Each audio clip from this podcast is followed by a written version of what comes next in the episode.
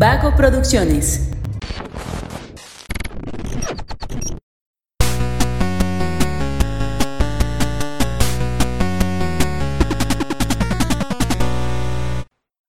Hola, hola, ¿cómo están? Muy buenas a todos y bienvenidos a un episodio más de Punto Geek.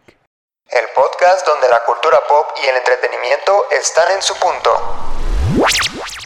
Yo soy Luis Montes y el día de hoy me encuentro con mi amigo Emanuel Martínez para hablarles de un tema muy polémico. Y es que les vamos a contar un poco sobre la cachetada. No, no es cierto. vamos a, platicarles cuál fue nuestra experiencia yendo a ver la película de Morbius el vampiro.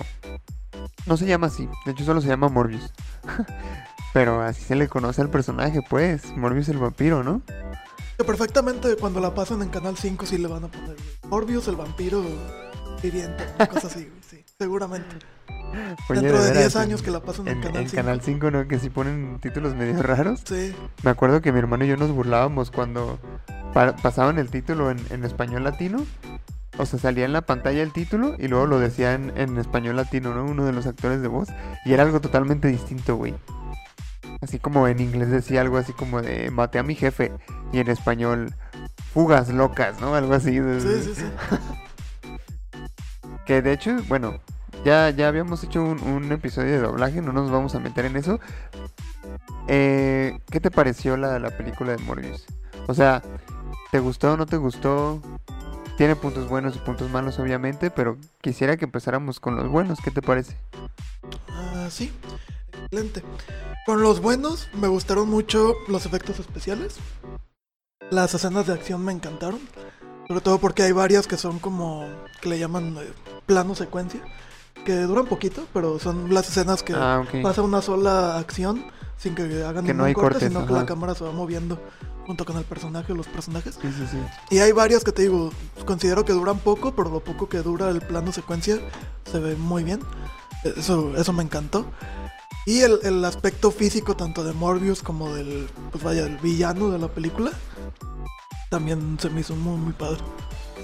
Eh, de hecho, a mí algo que me gustó mucho y que yo diría que fue mi cosa favorita de la película es que más que una película de Marvel, sí, sí la sentí como una película de vampiros, como tal, ¿sabes? Sí, Centrado, centrado en dos personajes nada más, pero una película de vampiros a fin de cuentas, ¿no? Que, que de hecho la manera en la que, en la que obtiene sus poderes el Dr. Morbius me parece bien en el sentido de que se ve realista, vaya, ¿no? O sea, es un, es un doctor haciendo experimentos, ¿no?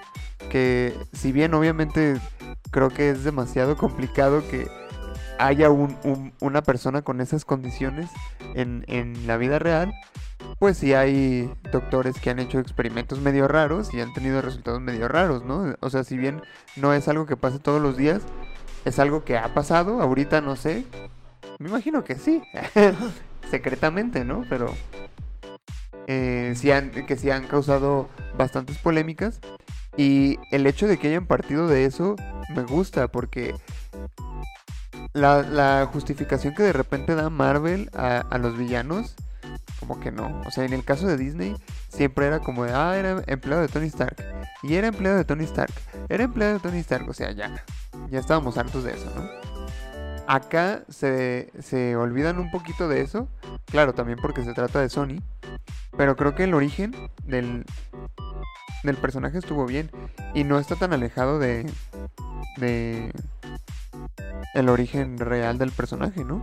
Bueno, hay un personaje que tiene una. empieza con un tipo de relación, digamos, con el protagonista. Y termina en otra totalmente diferente, ¿no? Un giro de, de 180 Ajá, grados. Sí, sí, sí.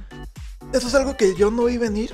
Porque te digo, no conozco prácticamente nada del personaje. A lo mejor quien sepa la historia va a decir, güey, pues es obvio, eso pasa en cómic o donde sea, ¿no? Pero eso fue un giro que a mí me, me sorprendió.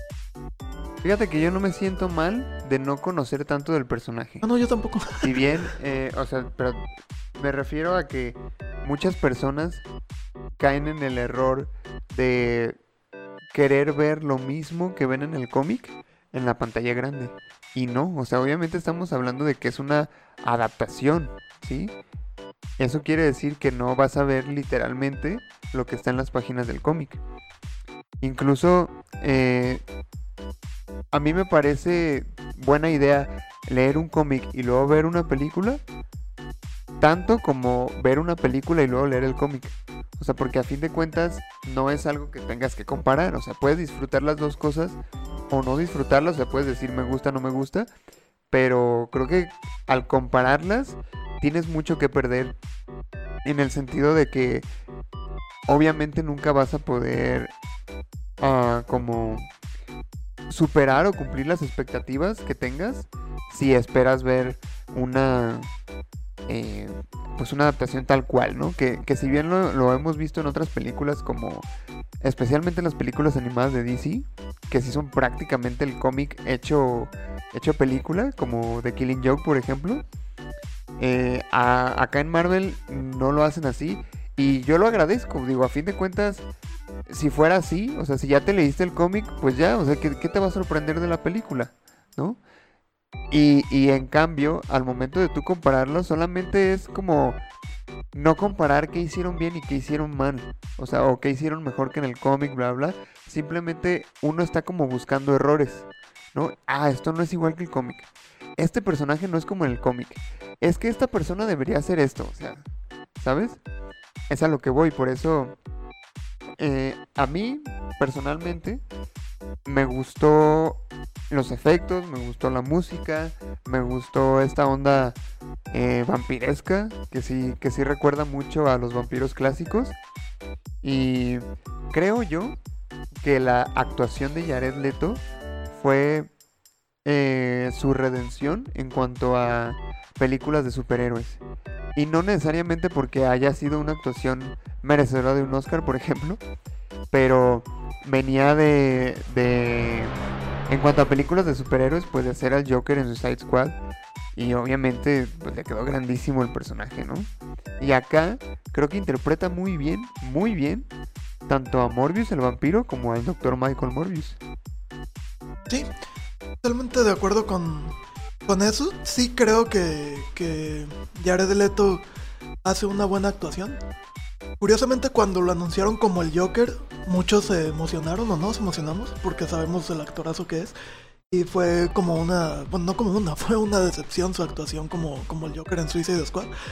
Y por consecuencia cuando lo anunciaron como Morbius, muchos teníamos la duda, ¿no? Si ya la, la había regado con el Joker que iba a hacer acá. Pero sí, como, como lo mencionas, creo que, que lo actúa bastante, bastante bien. Otra cosa que, que me llamó la atención, ahorita que dices que que sí recuerda como a historias vampirescas clásicas, sí, pero al mismo tiempo hay varias partes donde se mofa de, de ellas, ¿sabes? Sí, claro. A- Hay partes donde otros personajes llevan un elemento con el que piensan que lo pueden dañar Ajá, sí. y se burlan así como que, güey, ¿en serio? o sea, esto no es una película. Pero fíjate que eso, eso se me hizo también chido. O sea, Sí, claro. es, es como posicionarte eh, en, el, en el contexto de qué tal si los vampiros sí existieran en la vida real. Y, y creo que eso lo plasmaron muy bien. A lo mejor sí me, sí me faltó un poquito más de, de desarrollo en cuanto a la trama. Porque sí considero que hubo muchas cosas que pasaron muy rápido. Pero yo diría que es una película que está, y perdón por la comparación, al nivel de la primera de Venom. O sea, no es algo súper sorprendente, pero tampoco es algo de- de- del todo malo, ¿sabes? Sí, creo que dentro del género de superhéroes entra como... ah, híjole, es que no, no sé cómo, no sé si como lo quiero decir puede sonar mal, pero, den- o sea, entra dentro del montón, pero no de, no lo quiero decir como en mal sentido, ¿no? Sino como, pues está bien, o sea, está entretenida y para eso es una película de superhéroes. Sí, O sea, no, no, no es así como algo... No es algo tipo de Dark Knight o Watchmen o algo cosas así. Sí, ¿no? claro, o sea, pero te Y, y- y entretiene. creo que nadie esperaba eso, ¿no? No, o sea, claro. desde que anunciaron la película de Morbius, a lo mejor sí había gente que decía, tengo ganas de verla, no tengo ganas de verla, pero nunca, creo que nunca estuvieron las expectativas puestas en que fuera a ser una película revolucionaria, que fuera a traer este una historia súper chingona, ¿no? O sea, creo que las expectativas, creo que cumplen las expectativas en ese aspecto. Sí, porque no, nadie esperaba algo súper cabroncísimo, ¿no? En el cine. Eh, ah, mira, hablando de- del reparto, creo que las actuaciones también, ah, o sea, aparte de la de Jared Leto, se me hicieron buenas actuaciones. El villano, que es interpretado por Matt Smith, me parece eh, natural las reacciones que tiene. Sí, porque obviamente no voy a decir por qué, porque es spoiler. Pero eh, él como, como villano, me parece que, que las decisiones que toma, sus motivaciones, eh, el momento en el, que, en el que decide hacer lo que hace, creo que es una, una respuesta natural, ¿no? Y vaya, creo que lo que vas es que no es malo por ser malo. Hay ciertas motivaciones. Y de hecho, el malo podríamos ponerlo como en entredicho, ¿no? Porque más bien es como el antagonista. Que tiene como Mm, sí. sus propias motivaciones entendibles. Pero. Vaya, es eso, no, no es este. Malo porque nació malo y ya. Sí, sí, sí. ¿Tiene ambiciones? Eh, no te alejes del micro, Emma. Ok. Yo difiero un poquito con eso de que es malo por ser malo. Yo creo que sí. O sea, es, eh, a mí me pareció ese tipo de persona que adquiere poquito poder y ya quiere desmadrar el mundo, ¿no? Solo porque tiene poder. Creo yo que sí tiene poquito de eso. A pesar de que sí, por ahí te quiere como dar entrever que sí hay una, una motivación. Eh, creo que sí de repente cae un poquito en eso. Pero no me molesta, te digo, o sea, es algo que a mí me parece perfectamente comprensible. Fuera de eso, eh, la...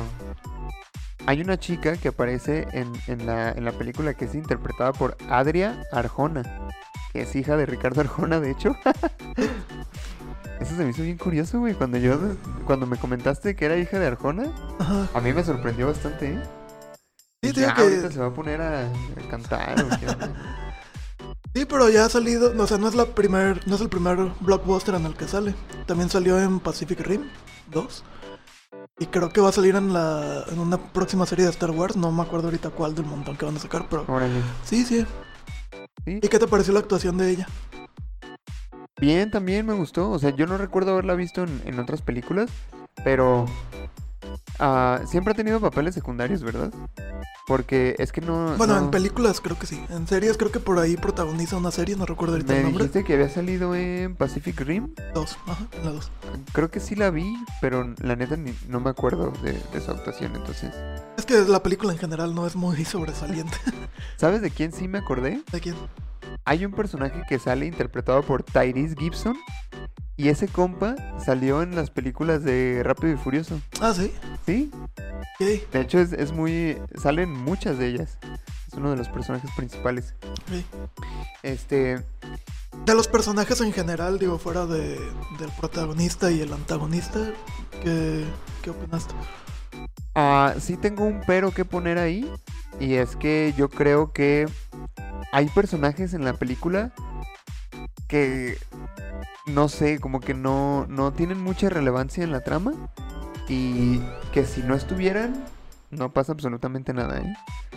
Y sí tienen uno que otro dialoguito ahí, pero no, o sea, yo, yo, yo sí digo, pues este compita a fin de cuentas no hizo nada, ¿no? O sea, su participación en la película fue irrelevante y a pesar de que no me pareció que hicieron mal trabajo esos actores, a fin de cuentas expresan lo, lo, lo que tienen que expresar, ¿no? Su papel lo hacen bien, pero lo que yo cuestiono es a esa parte del guion que los mete en la película, ¿sabes? Es como de, bro, no, no necesitamos tanto este personaje, ¿sabes? Eso es. Y, y- yo creo que ah, para mí eso fue un, pues no sé si decir error, creo que sería una palabra muy fuerte, pero de, de otra manera, yo creo que nos hubiéramos quedado nada más con tres personajes, cuatro. Porque si te fijas, no es una película con muchos personajes. No, de hecho sí, o sea, los protagonistas son y los secundarios terminan siendo pocos en cuanto a cantidad, ¿no? Fíjate que algo que bueno, yo no lo pondría ni en lo positivo ni en lo negativo, pero lo pondría digamos en lo curioso. Por varios momentos sentí como que estaba viendo una película de Batman. Ah, caray. Sobre todo hay, hay una secuencia donde protagonista se ve rodeado, bueno, de hecho hay varios, pero uno en específico donde se ve rodeado de, de vampiros. Y por un momento sentí que estaba viendo... Ok, decía yo, que por varios momentos sentí como que estaba viendo una película de, de Batman. Y comentaba también que no, no lo pondría como ni en lo bueno ni en lo malo, sino como en algo curioso. Creo que, que en cierta manera, vaya, se justifica, ¿no? O sea, lo- los dos personajes están demasiado relacionados con murciélagos. De hecho, de hecho la, la parte que a mí me decía, que me recordaba a Batman, era pues eso, de que el, el compa era un vampiro y pues sí, la relación con los murciélagos y todo. Y aparte el hecho de que, de que haya salido la película de Batman hace bien poquito, pero nunca fue así como algo que dijera, ah, e- esto me recuerda mucho a Batman, ¿sabes? A- algo Sí. en particular, pues. Sí, te digo que, que en mi caso sí hubo un par de escenas que, que por un momento dije esto parece Batman, pero digo, no, no, no es una crítica negativa porque se entiende totalmente, los dos personajes Sí, en su esencia pues están relacionados con, vaya, con murciélagos. ¿Y qué otras cosas no te gustaron? O sea, o sea, ya pasando a las cosas que no gustaron, pues. Siento que por momentos es, digo, como que tiene ritmos distintos la película. O sea, siento que por momentos el- cuando te están contando el origen y el por qué pasa, que, o sea, la enfermedad que tiene, cómo lo está tratando de resolver y todo. Siento que por momentos es como demasiado explicativo. Y en otros momentos, como en la segunda parte de la película, es como todo demasiado rápido. ¿Sabes? Siento que le faltó también más acción. Creo que esa es por la parte por la que... Algo, te- ya ves que desde que salimos te dije como que algo no me termina de convencer. Ajá. Creo que le hizo falta más acción porque la poca acción que tiene es muy buena. Entonces cuando, cuando había, yo era como, quiero ver más de esto. Esos planos secuencias que te, que te comentaba. La forma en la que... O sea, Morbius se mueve y, y deja un rastro tras de sí, ¿no? Creo que se ve muy padre el efecto. Pero son muy pocas escenas en las que siento que, que aprovechan eso. Y por momentos se van mucho como que, bueno, es que tengo esta enfermedad y la estoy tratando de solucionar mezclando esto con esto y resulta que no funcionó y ahora resulta que, que sí funcionó y tal, ¿no? Siento que, que le hizo falta un poquito más de, de acción. Fíjate que a mí, yo, yo creo que también es una queja que tengo, que hay unas cosas que, que se me hicieron que pasaron muy rápido. O sea, cosas que pueden ser o que podría yo considerar importantes, pasaban muy rápido. Entonces, desde mi perspectiva, no alcanzaban a generar el impacto que deberían tener, ¿sabes? Porque de repente pasaban cosas que, que tenían un, un, un gran impacto en el personaje principal, pero pasaban tan rápido que ni siquiera podía procesarlas, ¿sabes? O sea, no podía yo llegar a sentir algo en relación a, a lo que estaba viendo porque estaba pasando muy rápido. Y si decía, ah, ¿qué pedo? Pues, ¿por qué, por qué ponen esto así? Si a fin de cuentas eh, la idea es que la historia te llegue a, a- a satisfacer, ¿no? O sea, en ese punto yo me quedé sati- insatisfecho. Porque sí parecía algunas cosas que pasaron muy rápido, aunque yo no siento que hubo cosas que pasaron muy lento. De hecho, yo creo que el ritmo eh, de la introducción es aceptable. Incluso lo que sí podría decirte es que sí me pareció un tanto predecible. En el sentido de que, o- otra vez comparándola con Venom, pues fue más o menos lo mismo. O sea, si tú vas a ver Venom y después ves Morbius, es como la misma fórmula Sí. en cuanto a en cuanto al guion y pues ya sabes en, en el, en el momento perfecto yo pensé aquí van a salir los créditos y paz los créditos sabes entonces Sí, esta parte en que al principio como que, digo, hablando paralelismos entre Venom y, y Morbius, al principio como que ambos personajes no aceptan su nueva condición, si lo quieres decir así, y poco a poco al final lo van aceptando esta, esta dualidad que, que ambos personajes tienen, ¿no? Que en el caso del doctor Michael Morbius, sí es como el mismo en cierto sentido, porque bueno, Venom pues, es Eddie Brock y es un simbionte. Acá es como el mismo, que, que se transforma, pero, al- pero sí hay cierta dualidad pero- que él empieza después a pues controlar. desde el mismo tráiler te lo manejan así no Sí. o sea es un doctor que trata de salvar vidas quiere curar eh, su enfermedad y de repente hace algo que le sale mal y, termina convirtiéndose en, en, Morbius y hay cosas de él que no puede controlar. A fin de cuentas en Venom también pasó lo mismo, si bien como tú dices no se trata de algo eh, intrínseco, pues sí es más o menos lo mismo. Lo que, lo que sí me pareció interesante de ver es que en un punto de la película hay un plot twist que yo no me esperaba. Y te digo, si bien no fue como la cosa más sorprendente del mundo, creo que sí le dio como saborcito a la película, ¿sabes? ¿Sabes qué, qué otra cosa? Bueno, otras dos cosas que, que, me gustaron mucho. Hay varias, bueno, hay un par de escenas que te tratan de transmitir como, como si fuera una película de terror, ¿no? alguna especie de, de persecución y luces que se apagan y se prenden y tal. Y creo que sí lo manejan el tiempo suficiente como para generarte esa, esa tensión.